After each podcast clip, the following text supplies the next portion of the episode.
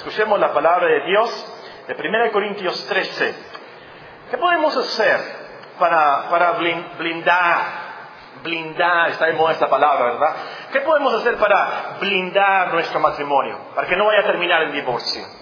¿Qué podemos hacer para blindar nuestra iglesia, que no haya divisiones, que, siempre haya comunión entre los hermanos? ¿Qué podemos hacer para blindar aún nuestra amistad con algún amigo, alguna amiga, y, que, que, nunca termine esa amistad? ¿Qué podemos hacer? Este pasaje de 1 Corintios 13 nos da la respuesta el versículo que nos toca estudiar en especial, en particular, nos enseña mucho de cómo podemos blindar nuestra relación con alguna persona en, el matrimonio, en, la iglesia. 1 Corintios 13, 7 es el texto que nos toca estudiar este mes. Estamos estudiando un, un versículo por mes y ahora nos toca 1 Corintios 13, 7 donde nos enseña que debemos de tratar a nuestros esposos, a nuestros hermanos, a nuestros amigos, con un amor que todo lo sufre, todo lo cree, todo lo espera, todo lo soporta. Si hacemos esas cosas, de seguro que nuestro amor, nuestra relación va a estar muy bien blindada. Ahora, ya estudiamos que el amor todo lo sufre, es decir, soporta todo lo que puede con mucha paciencia, y ya estudiamos que este amor todo lo cree, es decir, que no tiene un espíritu de desconfianza, tiene un espíritu de fe, cree lo mejor de las demás personas. Ahora, la siguiente frase de nuestro texto, lo que vamos a estudiar hoy, nos enseña que el amor cristiano todo lo espera. El amor cristiano, el amor agape, todo lo espera. Ahora, todo, ya vimos, no se refiere a todas las cosas universalmente, todas las cosas en el cosmos, todas las cosas posibles, por supuesto que no.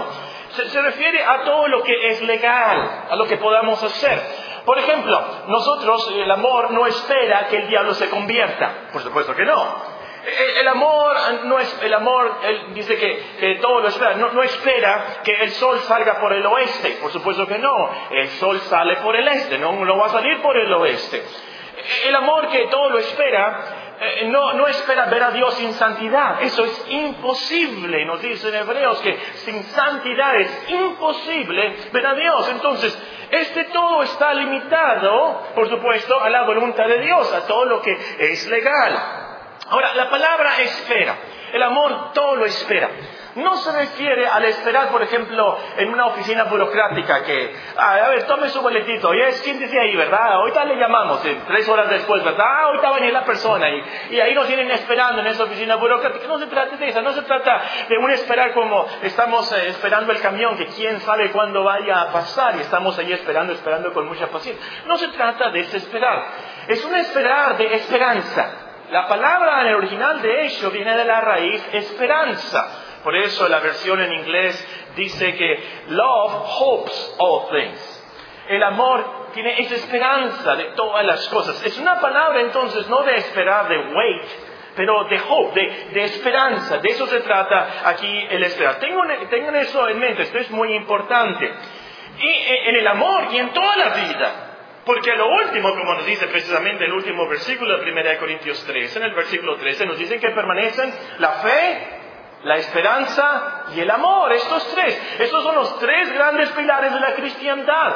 Subrayen cada vez en sus Biblias que se menciona la fe, la esperanza y el amor. Se la van a encontrar una y otra vez, esta triada, esta trinidad de virtudes, la fe, la esperanza y el amor. En el centro está la esperanza, es importantísimo, es uno de los ingredientes más importantes del cristianismo, esto de la esperanza. Y es muy importante, y esto es una lección que quiero subrayar esta mañana, Solo los cristianos tenemos esta esperanza. Esa es una esperanza del cristianismo. Solo el cristiano tiene una esperanza real, viva, eficaz, firme. San Pablo le dijo a los efesios que los que no son cristianos, los que no son creyentes, viven sin esperanza y sin Dios. Y esto es verdadero. Ahorita vamos a ver cómo es esto. Pero lo que quiero enfatizar en esta mañana es un llamado a usted personal, aunque lo voy a enseñar aquí a todos, ¿verdad? Es que sin esta esperanza. Es imposible tener ese amor, obviamente, que tiene esta esperanza en todo, por supuesto. Muy importante. Si usted no está siguiendo a Cristo, si usted no ha cambiado radicalmente con ese arrepentimiento de, de la Biblia, es imposible que usted ame con esperanza. Usted no podrá aplicar las lecciones que vamos a ver a menos que usted se arrepienta, crea en Cristo, y Dios lo haga una nueva criatura y siga a Cristo en su vida. Solo los cristianos tienen esta esperanza viva, real, eficaz, que funciona en esto. Y les voy a explicar por qué.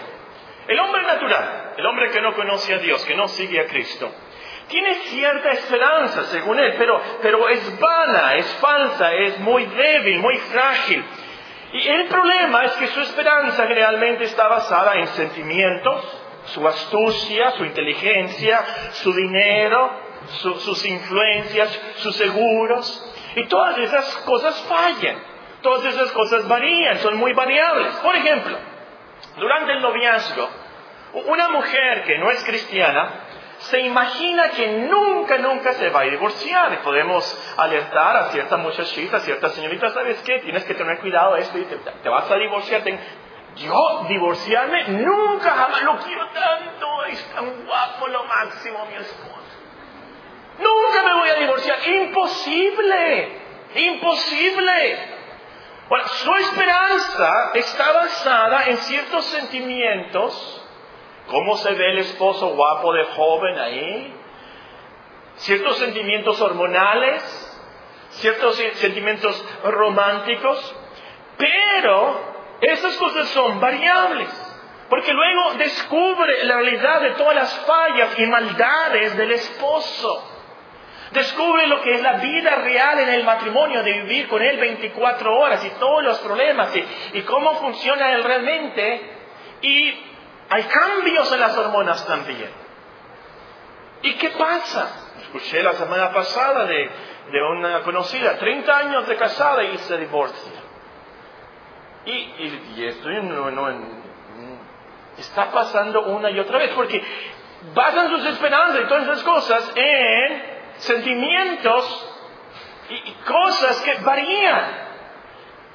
El hombre que vive sin Cristo, el hombre natural, como dice San Pablo, a lo mejor eh, ama a su compañero en el trabajo, tiene esperanza que todo va a funcionar bien, pero esa esperanza lo último es por conveniencia. Si yo lo trato bien, eh, eh, entonces me va a ir bien y, esa esperanza es en sentimientos, en conveniencias, en cosas que, que son variables.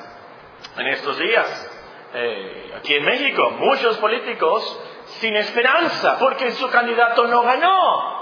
Tenían basadas todas sus esperanzas y todo su amor y su amistad en influencias, en los hombres, en su astucia política, en dinero. Como diría Salomón, vanidad de vanidades. Toda la esperanza del hombre es vanidad. Todo eso cambia y varía y hay cambios radicales y que no. Todas las cosas en cuanto a la vida natural, en cuanto a la vida de los hombres que viven sin Dios, todas esas cosas pueden cambiar. Y por supuesto, su esperanza es vana. Entonces, la lección principal para esta mañana es que solo los cristianos aman con una esperanza real, viva, eficaz. Y la Biblia nos da varias razones. Aquí podríamos hacer otra serie, pero vamos a limitarnos. Vamos a ver lo principal. Primera razón por la cual el cristiano tiene un amor que todo lo espera. La primera razón por la cual el cristiano tiene un amor que todo le espera. Y esto es porque su esperanza está basada en la existencia de Dios. Está basada en la providencia de Dios. Está basada en que Dios existe, que Él guía todas las cosas, que Él tiene un poder omnipotente, que Él muestre su gracia para con nosotros. Pablo escribió a los tesalonicenses y a Timoteo. Así que hermanos, están firmes retener la doctrina que habéis aprendido, sea por palabra o por carta nuestra. Y el mismo Jesucristo, Señor nuestro, Dios y Dios nuestro Padre, el cual nos amó y nos dio consolación eterna y buena esperanza por gracia, conforte vuestros corazones y os confirme en toda buena palabra y obra, lo dice más claramente a Timoteo. Porque por esto trabajamos y nos esforzamos y pudiéramos agregar, y por esto amamos y nos esforzamos con nuestros hermanos y nos esforzamos con el esposo y nos esforzamos con el vecino y compañera de trabajo. Porque hemos puesto nuestra esperanza en el Dios vivo. Por eso, por eso amamos. Como cristianos, no amamos con mucha esperanza a las demás porque creemos que son buenas personas. No, por supuesto que no. Sabemos que las personas son malas de nacimiento, muchas de ellas totalmente depravadas y, están contra nosotros, pero amamos con esperanza porque creemos que Dios existe, porque creemos que Él es bueno, que Él es todopoderoso, que guía todas las cosas y a todas las personas conforme a su santa voluntad. Entonces, Podemos amar con esperanza a nuestros hermanos en la iglesia, cada uno de ellos. Podemos amar a nuestros vecinos, a nuestras amistades, a nuestros esposos, con mucha esperanza, porque sabemos que Dios está en el trono. No el diablo, no los hombres, pero Dios vivo está en el trono. Entonces, nadie puede dañarnos sin la voluntad de Dios. Apunten por ahí, Job 1 y 2. Nada, absolutamente nada está fuera de su control. Todas las cosas nos ayudan a bien, dice Romanos 8:28. Ahora, si no es así, si Dios no existe, si Dios no es bueno, si Dios no controla todo, si Dios no es misericordioso, entonces ¿saben qué? Comamos y bebamos y droguémonos, porque mañana vamos a morirnos. Si Dios no existe y Dios no es bueno, y Dios no es misericordioso. Y Dios no puede, controlar a nuestra familia, a nuestros hijos, a nuestros vecinos. Y Dios no controla a nuestros patrones, a nuestros maestros y todas las cosas a nuestro alrededor. Entonces hay que emborracharnos y drogarnos y morirnos. Porque hay tantos hombres malos y tantos esposos abusivos, tantos amigos convenencieros, tantos hombres malos en esta vida. ¿Para qué vivirla así?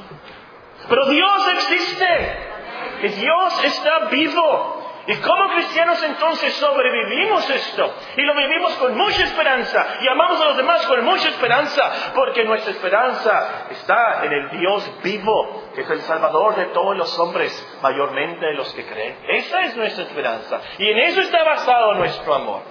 Segundo lugar, el cristiano tiene un amor que todo lo espera porque su esperanza está basada en el poder del Evangelio. Vean sus Biblias, por favor, en Colosenses capítulo 1 y el versículo 21. Colosenses capítulo 1 y el versículo 21. El cristiano tiene un amor que todo le espera, porque su esperanza está basada en la existencia de Dios. El cristiano tiene un amor que todo lo espera, porque su esperanza está basada en el poder del Evangelio. Colosenses capítulo 1 y el versículo 21 nos dice así. Vosotros también, que erais en otro tiempo extraños y enemigos en vuestra mente, haciendo malas obras, ahora os ha reconciliado en su cuerpo de carne, por medio de la muerte, para presentaros santos y sin mancha e irreprensibles delante de Él.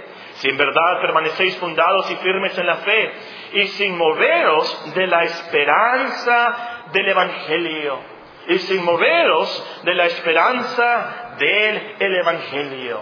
El Evangelio, las buenas noticias de Dios, es lo que nos da mucha esperanza al amar a los demás. Ahora, ¿cuáles son esas buenas noticias? Que Cristo vino al mundo a salvar a pecadores. Que Cristo transforma pecadores en santos. Que Dios misericordioso puede cambiar al hombre más duro, más abusivo y a la mujer más difícil y abusiva también. Dios puede cambiarlos. Y todo esto por el Evangelio. La buena noticia es de que Cristo, Dios nos recibe por la justicia perfecta de Cristo, por los méritos de su muerte en la cruz. Que Él murió en nuestro lugar, que Él resucitó para que Dios nos pudiera declarar inocentes, que Él puede mandar su espíritu y cambiar a cualquier persona, como Saulo de Tarso, como Paco Orozco, como cualquiera de nosotros, Él nos puede cambiar y transformar. Ahora, esto por supuesto tiene una aplicación personal.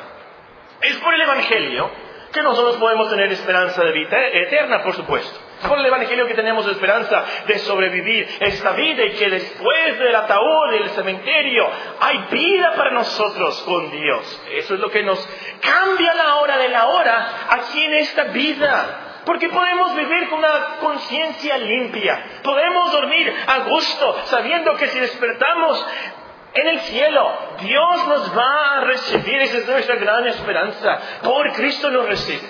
Pero también esto tiene una aplicación para los demás y para el amor que podemos tener para con ellos.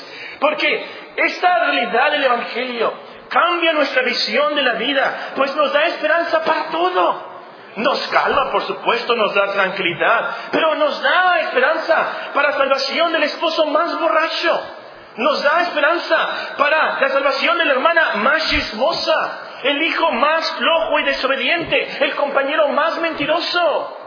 ¿Cómo podemos esperar que esa persona cambie si es así? El Evangelio puede cambiar.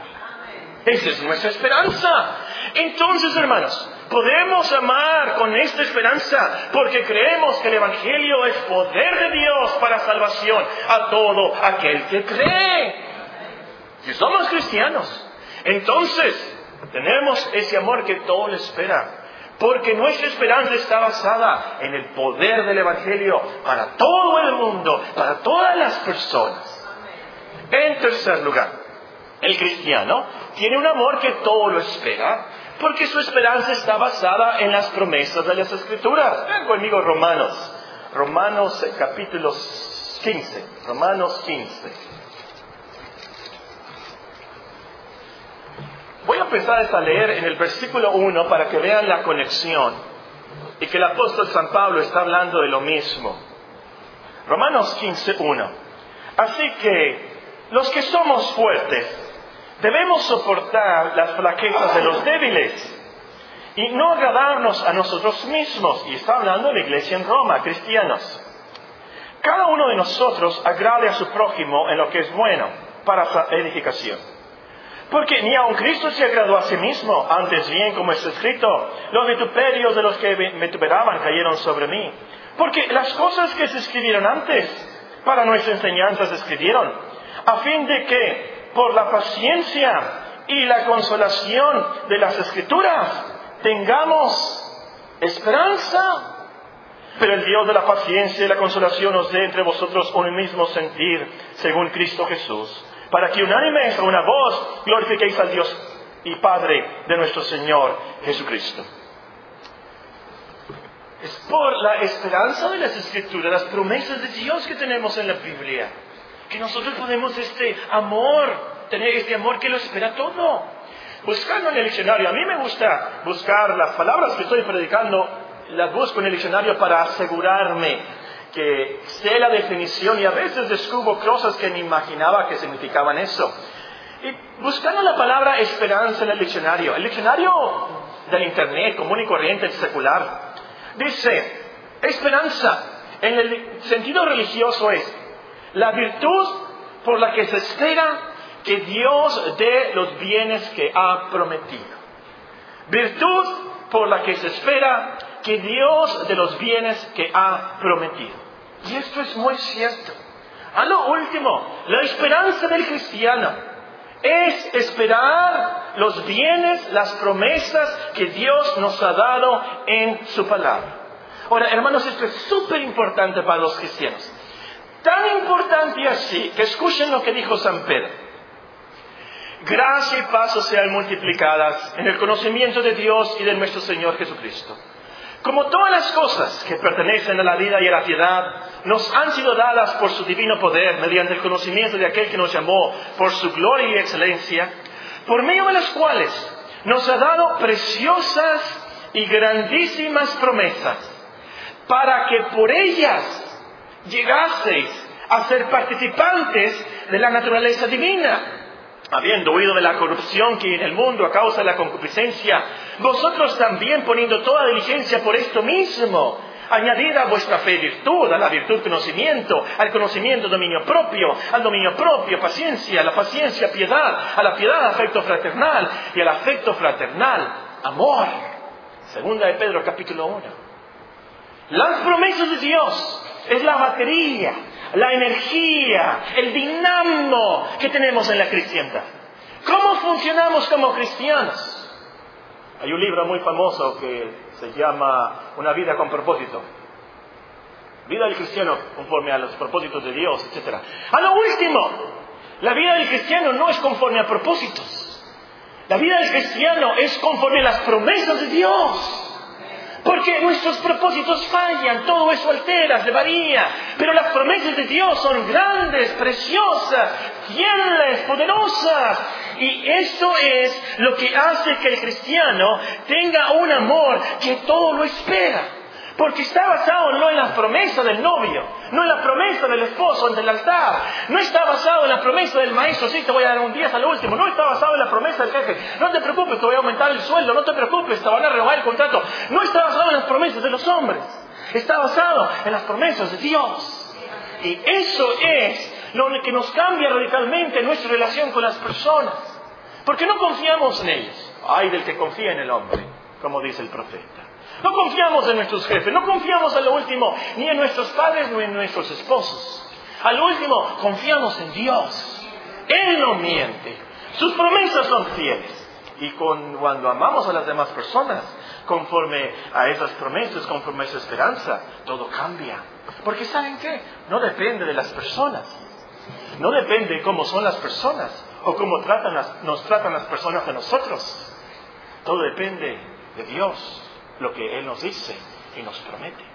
Así cambia nuestra vida totalmente. Bueno, en último lugar, y está en último lugar a propósito, debe de estar en último lugar, porque esto es algo de nosotros, hoy te lo van a entender más.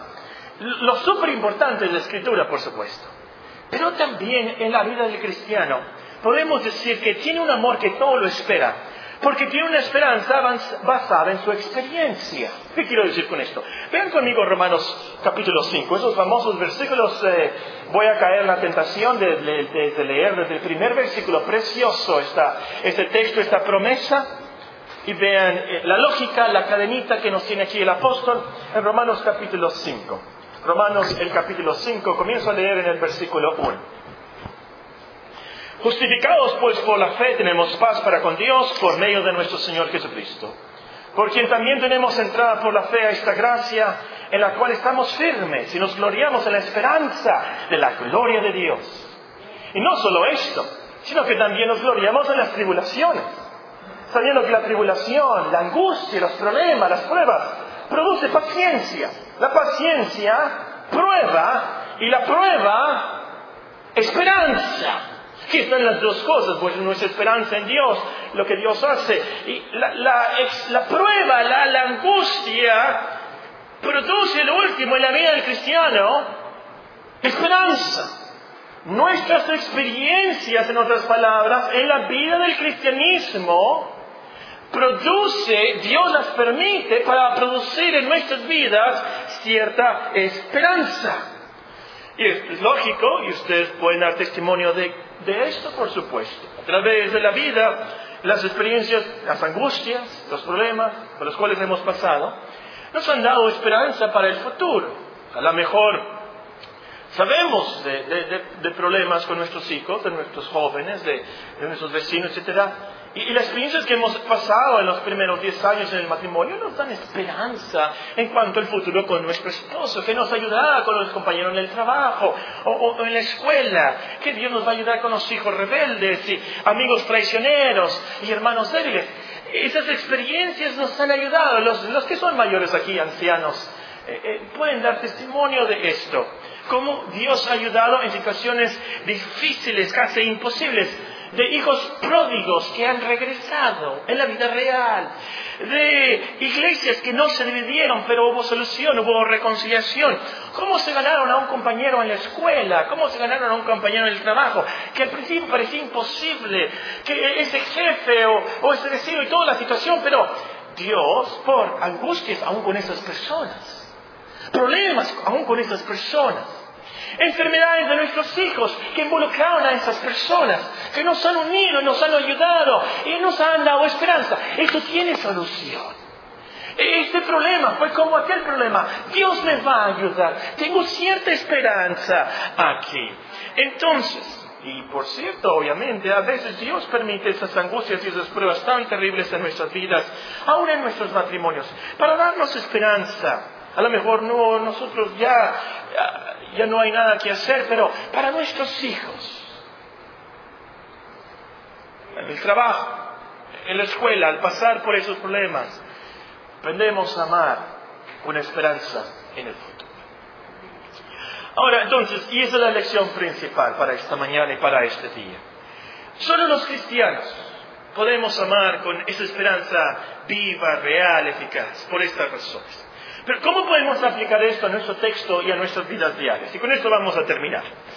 En primer lugar, asegúrate que eres un creyente. Asegúrate que eres un cristiano. Por supuesto, si solo los cristianos pueden tener esta esperanza, pues asegúrate entonces que eres un creyente, que Dios ha derramado su amor sobre ti. Si no crees en un Dios, en un Dios que existe, que es soberano y que es bueno, si no crees su evangelio, si no crees que este libro es la palabra de Dios y tiene sus promesas, por supuesto que te va a ser imposible amar con esta esperanza. Entonces pídele a Dios, ruégale a Dios, que en su misericordia Él cambie tu corazón que te dé eh, el creer y el creer como el hacer por su buena voluntad. Y esa es una gran promesa. Es lo que dice la Biblia, que Él nos da la fe, es un don de Él. Él nos concede el arrepentimiento. Es que no, no, me puedo arrepentir. Pídele a Dios que te dé el arrepentimiento. Es que no puedo creer. Pídele a Dios el don de la fe. Es que no tengo las buenas obras del cristiano. Pídele a Dios las buenas obras. Él las prepara de antemano para que andemos en ellas. Es que no me sale, no quiero, no. Pídele a Dios que te dé el creer como el hacer por su buena voluntad. Es lo que dice Filipenses 2, que Él nos da el creer como el hacer. Pídeselo a Él. Eso es lo que nos da esperanza, es la esperanza del Evangelio. Entonces, para amar con esta esperanza, tienes que ser cristiano. Estudia la cruz, estudia la vida de Cristo, lo que Él dijo, lo que Él hizo, sus promesas, y vas a poder lograr esto. Número dos, en segundo lugar. No te desesperes. No te desesperes con los demás. No te des por vencido. Que el cristiano todo lo espera significa que no se desespera. Pueden citar eso, grandes dichos de Paco Orozco. Que el amor cristiano todo lo espera significa que no se desespera. Obviamente. Ahí está la hermana Tiburcia la famosa hermana Tiburcia. Falla mucho, muy débil en la fe, mucha inmadurez. Te ha ofendido. Ya tomaste la decisión, mejor no le hablo, ¿no? El que tiene el amor de 1 Corintios 13 no se desespera con esta hermana. Le tiene mucha paciencia, mucha compasión mucha paciencia. Le perdona todo lo que puede, le ayuda, le comparte libros, ora por la hermana, no se da por vencido. Ese es el amor que no se desespera. En la iglesia, acuérdense, 1 Corintios 13 fue escrito especialmente por los hermanos en Corinto que tenían problemas del amor. Pero también ahí está tu esposo. Después de la boda, descubres que ronca, tiene mal aliento, no administra bien el dinero. Descubres después de la boda que le tiene miedo a las cucarachas. Sale una cucaracha en la cocina, mátala. Ah, no, tú, tú, tú, tú mátala, te dice a ti.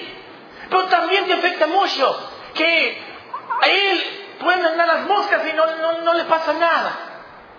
No le pasa nada si hay moscas. ¿Por qué no las matas? Déjala a las pobres, ahí está en la ventana. Y tú te catando las moscas. Yo no sabías eso de tu novio. Descubres a lo último que no te quiere tanto como decía. Quiere más tu motocicleta y quiere más su iPad. ¿Te das cuenta de eso? La esposa con el amor cristiano que no se desespera, todo lo espera, tiene esperanza para su matrimonio y no va la próxima semana con el licenciado a ver cómo me puedo divorciar. ¿Puede cancelar el matrimonio? Eh, hace una semana que me casé. No, por supuesto que no. Habla con el no, con el esposo con toda sinceridad. Pide consejería inmediatamente, ora mucho, lo entrena, lo ayuda a ser un mejor esposo. Y les voy a dar el secreto, hermanas, les voy a dar el secreto aquí. Le ayuda a ser un buen hermano en Cristo. Ahí está el secreto. A lo último, la solución está en que esa persona se acerque más a Cristo. Eso es lo que lo cambia. Ahí está tu hija rebelde. Se la lleva en los antros. Ya no lo aguantas. Tienes miedo de que quede embarazada. El que tiene este amor no pierde la esperanza que su hija va a cambiar. que el Espíritu Santo la va a ayudar. Les voy a decir por qué. No porque la hija es buena o porque es tu hija. Porque el padre cristiano tiene mucha esperanza. No por un optimismo ciego sin bases, pero por las promesas de Dios. Dios nos promete que nuestros hijos son santificados. Que el Evangelio es para nosotros y para nuestros hijos. Las promesas del Evangelio son para nosotros y para nuestros hijos. Por eso los podemos amar con toda esperanza. El amor de 1 Corintios 13 no se desespera.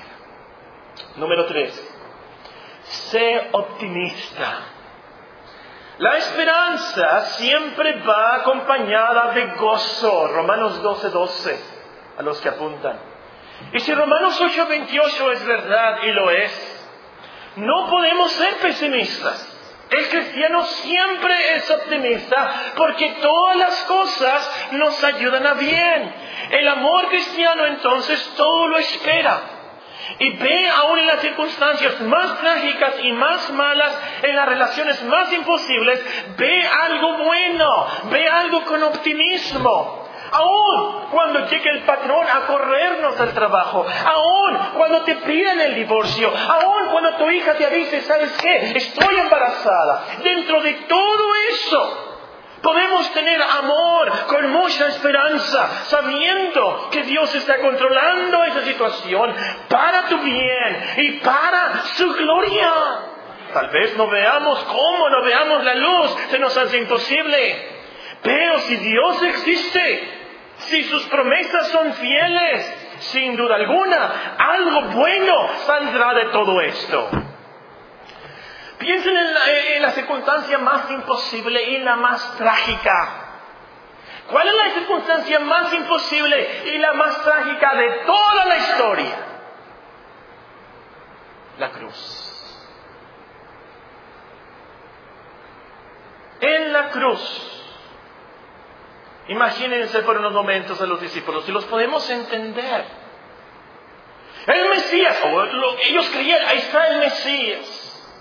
¿Cómo es posible? Crucificado,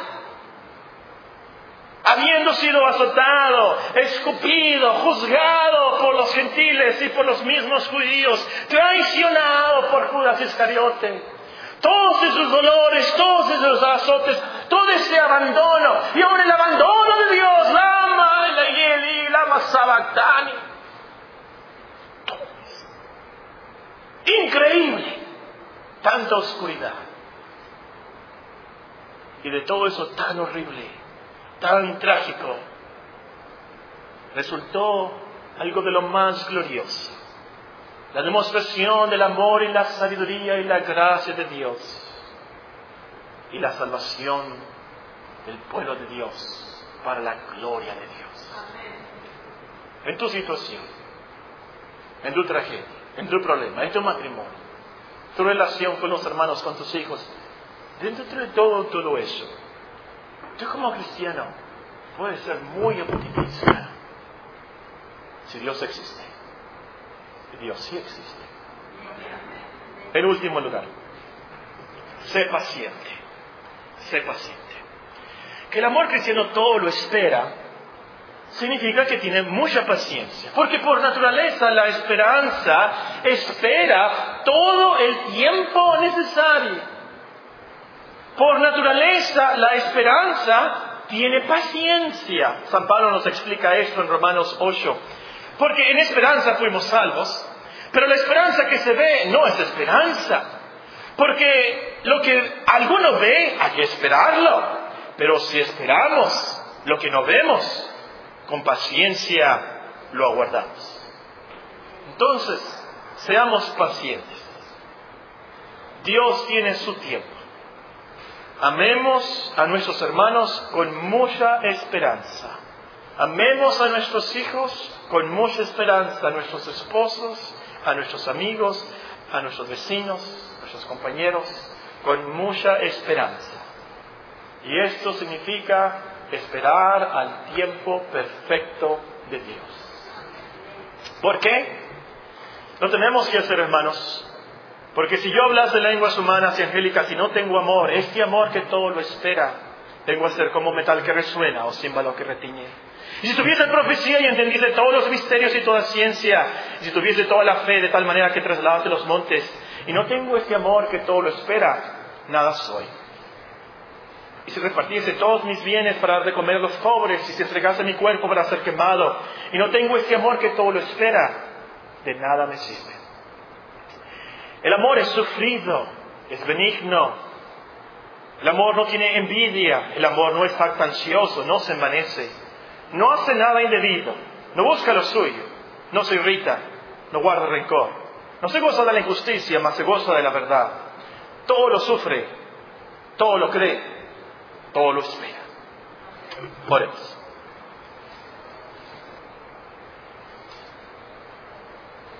Usted no va a poder aplicar lo que hemos visto y no va a poder ver y esperar cambios reales en su vida, en la, de sus familiares, sus relaciones.